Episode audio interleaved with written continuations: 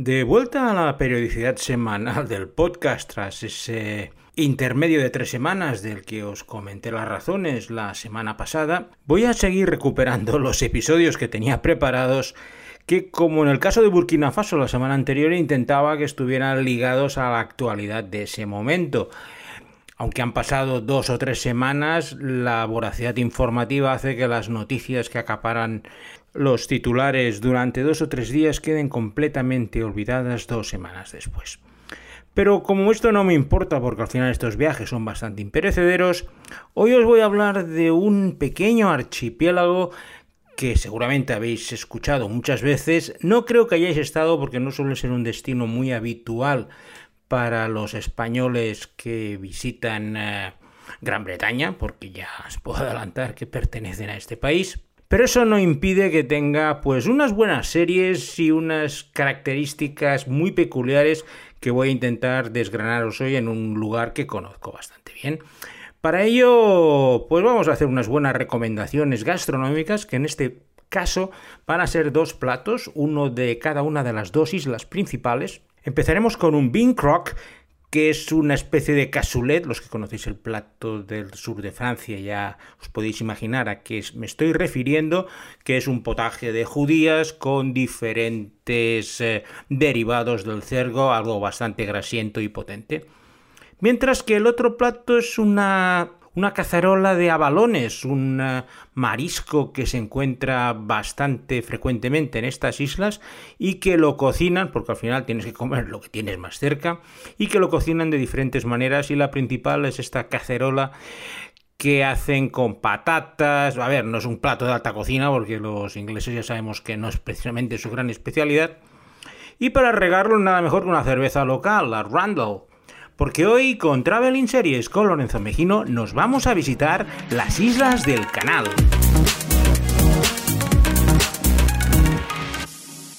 Las islas del canal son un pequeño archipiélago con cinco islas principales que son las habitadas y una serie de islotes y peñascos que al estar más cerca de la costa francesa de Normandía que de la isla de Gran Bretaña, han sido objeto de numerosos intercambios entre franceses e ingleses, dando lugar a muchas guerras y algún invitado especial del cual os comentaré más adelante. Las cinco islas, los nombres os sonarán seguramente, en especial Jersey y Guernsey, que son las dos islas principales. Jersey es un paraíso fiscal mm, de los grandes, donde muchas compañías pues deciden montar sus oficinas allí, aunque sea de forma virtual, para aprovechar las exenciones fiscales que tiene Jersey al tener un régimen especial debido a ese aislamiento de la isla principal. Algo parecido pasa en la isla de Man, pero en el caso de Jersey y las otras islas con otras cosas, pues se han aprovechado de esa excepcionalidad insular para montar un gran negocio económico. De hecho, el negocio principal de Jersey es todo el sistema bancario que tienen montado, donde pues todos los bancos del mundo, incluyendo los nuestros, Santander, tienen filiales en Jersey para pues colocar los productos de sus clientes más especiales con unas condiciones mucho más favorables, en especial fiscalmente. Eso sí, si vamos tú y yo a la oficina y les pedimos que nos monten algo en Jersey, nos van a dar una patada en el culo y nos van a enviar fuera. Son eh, cosas muy especiales que tienen montadas y con la anuencia del gobierno de Jersey lo tienen allí. Además de Jersey tenemos las otras cuatro islas que son Guernsey, Alderney, Sark y Irm. He tenido la suerte de estar en todas, no por temas financieros, no me seáis mal pensados, y voy a intentar trasladaros la experiencia de la visita de este lugar un poco remoto. La mejor forma de llegar a estas islas es generalmente con avión, ya sea desde Bristol, Southampton o Londres aunque en verano funciona un ferry que llega desde Francia hasta las islas, pero las islas son plenamente británicas y de hecho reniegan bastante de los franceses. La razón de elegirlas fue porque si recordáis hace dos o tres semanas, con motivo de los ajustes que el Brexit está provocando, se produjo una, una crisis diplomática entre Inglaterra y Francia con unos pesqueros que bloquearon el puerto de Jersey para protestar estos pesqueros franceses de la imposibilidad de poder faenar en las aguas. El conflicto diplomático pues acaparó bastantes portadas, más que nada porque no es un lugar que suele tener problemas, pero me dio la excusa perfecta para dedicarle un capítulo del podcast. Mi llegada a Jersey se produjo en avión, creo que venía de Bristol. Hay una compañía aérea que une diferentes aeropuertos británicos con Jersey, además son de estas de low cost. Y una vez allí lo mejor que puedes hacer es alquilar un coche, pillar un bed and breakfast de la capital, St. Helier, o un pequeño hotel, como prefieras, yo he estado de las dos maneras. Y hay que tener en cuenta que Jersey es una isla bastante pequeña, unas dimensiones similares a Ibiza. Y eh, nada, en 40-50 minutos de plantas en todos los rincones de la isla que no destaca precisamente por sus playas, por lo que tampoco es un gran destino turístico para los británicos, pero teniendo en cuenta el gran flujo de capitales que corre por esta diminuta isla, la verdad es que ni falta que les hace. Y en esta isla de Jersey es donde se desarrolla íntegramente una de las series más populares de la televisión inglesa de los últimos años y que está rodada y ambientada absolutamente en la isla de Jersey y me estoy refiriendo a Bergerac. You look absolutely stunning, you old bag. How'd you do it? Last time you came up to Oxford, you had all my friends lusting after you. It's bad enough having an Oedipus complex without that. Silly. Time for a drink, I think. Bergerac lleva el nombre de su protagonista, Jim Bergerac, un detective nacido en la capital de Jersey, St. Helier, pero que emigró a Gran Bretaña para desarrollar gran parte de su carrera. El problema es que pertenece a este tipo atormentado de detectives policiales que en su caso pues es alcohólico y tuvo un gravísimo accidente persiguiendo a un delincuente que le dejó secuelas importantes en la pierna por lo cual se mueve con bastantes dificultades. Esos problemas y el divorcio de su mujer le hizo recapacitar y eh, volvió, pidió el traslado a su isla natal, Jersey, donde se incorporó a la comisaría de St. Helier. Allí, pues cada semana investiga casos a lo largo y a lo ancho de toda la isla, que no es muy grande, por lo cual es bastante sencillo ir reconociendo los lugares. De hecho, la oficina de turismo de Jersey tiene un apartado especial dedicado a Bergerac, puesto que la serie estuvo 10 temporadas en antena, que se dice pronto. Y eh, pues te dan un panfleto donde puedes reconocer todos los lugares donde se ha rodado la serie, desde la comisaría hasta la casa de Bergerac, hasta los lugares naturales más bonitos donde se han grabado pues las escenas más importantes de la serie, una buena combinación de turismo y series. Aunque la serie acabó hace casi más de 20 años, sigue siendo muy popular. Su protagonista Jim Nettles es toda una institución británica, tanto por esta serie, Bergerac, que duró 10 años, como por su otra gran serie, Midsummer Murders, que todavía está en antena y que lleva 18 años. Pero para muchos británicos el nombre de Bergerac va asociado de forma indisoluble a la isla de Jersey, y eso es el mejor elogio que se puede hacer de una serie. El episodio histórico más importante de las islas del canal y que te lo recuerdan constantemente cuando las estás visitando es el hecho de haber sido el único territorio británico que cayó bajo el dominio nazi durante la Segunda Guerra Mundial. La gran cercanía de las islas a Francia y la dificultad de defenderlas por los británicos hicieron que las dejaran a su suerte y sufrieron una ocupación bastante dura de los alemanes durante pues, casi toda la guerra mundial, cuatro o cinco años. Y toda la isla está llena de memoriales y lugares donde recuerdan la invasión alemana.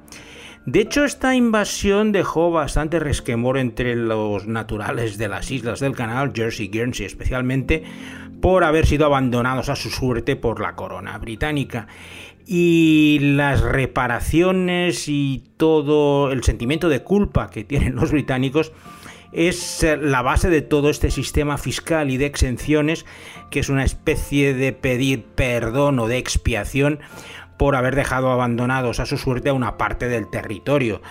Esa ocupación alemana es el centro de la segunda serie de nuestra selección de las islas del canal y lleva como título Island at War Isla en Guerra. All right, once again, who thinks we should go? I do. Angelique? I don't know. It's the three of you and German soldiers. I'll never forget my son. Island at War es una historia que narra la invasión alemana de las islas del canal utilizando una isla ficticia, St. Gregory, que es una mezcla de las dos principales, Guernsey y Jersey. No entiendo muy bien por qué no eligieron una de las dos, supongo que para evitar eh, fricciones que son bastante grandes entre las dos islas principales. Por eso tomaron la elección de coger una isla ficticia, St. Gregory, como el centro de esa ocupación nazi.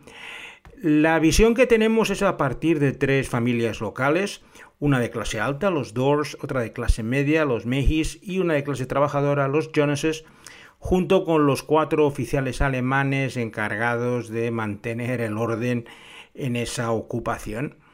La historia son historias de ocupación donde tenemos pues colaboracionistas, resistencia, la, la, esperanza de que no fueran abandonados a su suerte por parte de los lugareños ocupa parte, una, una parte muy importante de la serie y al ver que pasa el tiempo y no hacen nada para intentar liberarlos del yugo alemán, eh, produce una sensación de desencanto que está bastante bien tratada en esta serie. El nombre es Island of War, Isla en Guerra, con lo cual ya os podéis imaginar cuál es la, la trama principal. Tenemos espías, conspiraciones y un poco de todo en una serie que tuvo un enorme éxito en su primera temporada y de hecho había sido renovada por la ITV, la cadena privada británica, pero sucedió la tragedia de que su creador, Stephen Molstrat, murió de cáncer poco después de haber finalizado el rodaje de la primera temporada y el hecho de perder su voz principal y los altos costes de producción pues hicieron que cancelaran la continuación de la serie. Desde Jersey vamos a dar un pequeño salto para Guernsey y montaremos nuestro centro de operaciones para el resto de, esta, de este viaje en su capital, St. Peter's Port. Guernsey es algo más pequeña que Jersey, pero su puerto es más importante y también sufrió en sus carnes la ocupación alemana. Se recorre muy fácilmente, aparte tiene una red de autobuses. Recuerdo que ahí ni alquilé coche porque no me hacía falta, los autobuses llevaban a todos los lados de la isla y tampoco hay muchos lugares que visitar, excepto excepto un importante memorial histórico para conmemorar y recordar los años de la ocupación alemana de Guernsey. Y esa ocupación alemana de Guernsey, y esta vez centrados en esta isla, es la base de la tercera serie de nuestra selección de series de las islas del canal y tiene como título Enemy at the Door, enemigo a las puertas. Sorry. You dare to say that to me. Sorry, I've just killed your son. Sorry, we'll make it all right.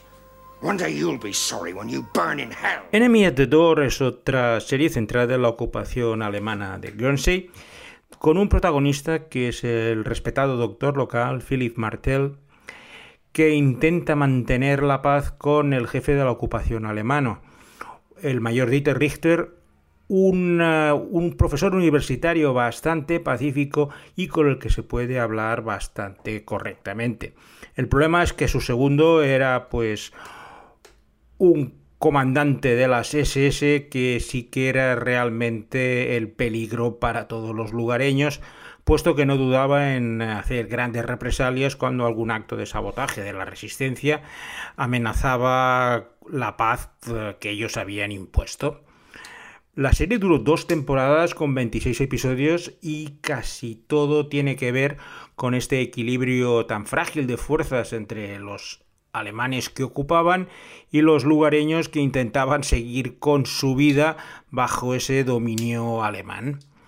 La principal controversia de la serie fue que a pesar de estar eh, completamente ambientada en Guernsey, se rodó en Jersey.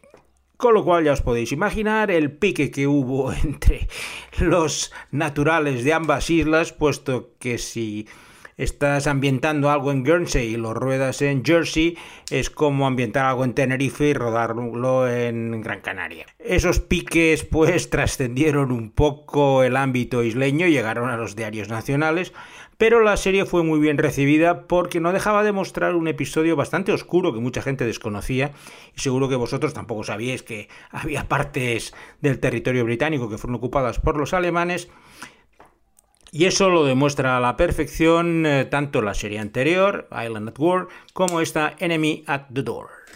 Guernsey es una excelente base para ir a visitar las otras tres islas más pequeñas que conforman el archipiélago de las Islas del Canal. La primera a la que fui fue Alderney, que es la tercera en, en tamaño y en número de habitantes, a la que llegas con una pequeña avioneta de 6-7 plazas. La verdad es que cuando la ves dices, bueno, y en un pequeño salto de 15 minutos llegas a Alderney. Alderney es una isla muy pequeña, de hecho también das la vuelta en 3 horas o 4 tirando lejos. Son como 4 kilómetros de largo y poco de ancho. Solo tiene una, una zona habitada pero se ha buscado la vida con una actividad económica que yo la verdad desconocí, pero la primera vez que fui allí fue precisamente por ella, que es que se ha convertido en una de las granjas de servidores informáticos más importantes del mundo tiene edificios completamente dedicados a tener enlaces con los sistemas de cable más importantes de todo el mundo, pero con los avances de Internet ha cambiado su economía y ahora se ha convertido en el lugar preferido de todas las compañías de juego para albergar su sede social aprovechando el dominio propio de Alderney. Esta inventiva no deja de ser una forma bastante evidente de mostrar lo espabilados que son todos los naturales de este archipiélago, incluyendo la isla más pequeña como Alderney, que ha encontrado el negocio, pues eso, en, alojar, haciendo como host de casi todas las compañías de juegos más importantes del mundo. De vuelta a Guernsey nos quedan por visitar las dos islas más pequeñas a las cuales se llega en barco en pequeños recorridos de 40 50 minutos desde St. Petersport. Empezaremos por la más pequeña, Herm, que es una isla que solo tiene 5 o 6 casas y donde los coches están prohibidos. Recuerdo coger un ferry para ir a visitarla, llegar al, al embarcadero, por decirlo de alguna manera. Luego de ahí tienes que subir unas escaleras bastante pronunciadas hasta llegar a la calle principal del único asentamiento que hay, donde tienes dos pubs y algunas tiendas de recuerdos. Y de allí, pues lo que hace todo el mundo es dar la vuelta a la isla. Es un recorrido totalmente marcado que dura dos horas. En un extremo de la isla hay algo que se parece a una playa, aunque no es muy recomendable meterse ni por las mareas ni por las corrientes que hay. Pero la isla es un promontorio bastante elevado, por lo cual siempre que estás paseando por el borde, pues estás teniendo grandes vistas, tanto de Normandía, que está relativamente muy cerca, como del resto de las otras islas del canal. De vuelta a St. Petersport, al día siguiente otro barco y a ir a conocer a la cuarta isla en importancia, que es Sark. Sark es algo diferente a las otras. Es curioso que, a pesar de que son muy pequeñitas, todas las islas tienen su, propia idiosincrasia. Y son apenas 500 habitantes, pero incluso tienen su propio dialecto y permiten que una visita a Sark es como ir en el pasado. También están prohibidos los vehículos, por lo cual todo el mundo va, cuando van al hotel, pues los vienen a coger con un carro tirado por un caballo, montan las maletas detrás y te llevan a tu alojamiento. Y lo curioso de Sark es que ha sido el lugar donde se ha rodado y se ha desarrollado la última serie de nuestra selección de las Islas del Canal. Y lleva el nombre de Mr. Pie. Evangelical zeal and love of rectitude have landed you in this. You have, quite obviously, gone too far.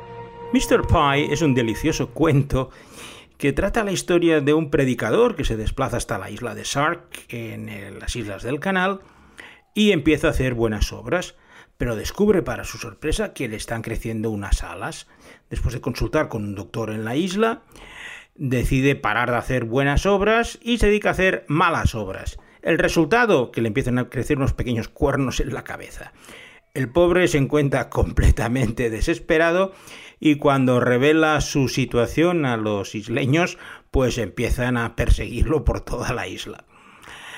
Es una fábula, ya lo veis, pero está ambientada en Sark, que es uno de esos lugares remotos, y sobre todo tiene un reparto de lujo. Derek Jacobi es Mr. Pie y Judy Parfitts es una gran actriz británica que es la que interpreta a la principal fuerza viva de esta minúscula isla de Sark con 500 habitantes donde, donde todos se conocen. Es una miniserie de cuatro episodios del Channel 4 y solo por estar ubicada en este precioso lugar de Sark ya merece cerrar nuestra selección de hoy. Dar las gracias a Alberto Laya, ya de nuevo en plena forma con este ritmo semanal, que hoy se lo habrá pasado bien descubriendo islas que ni sabía que existían. Estoy casi seguro, por lo menos en el caso de Alderney, Sark y Herm, eh, cubro todas las apuestas y sin nada más, me despido de vosotros hasta la próxima semana donde tendremos una nueva edición, y os puedo avanzar que bastante especial, de Traveling Series con Lorenzo Mejino. And when you're gone, if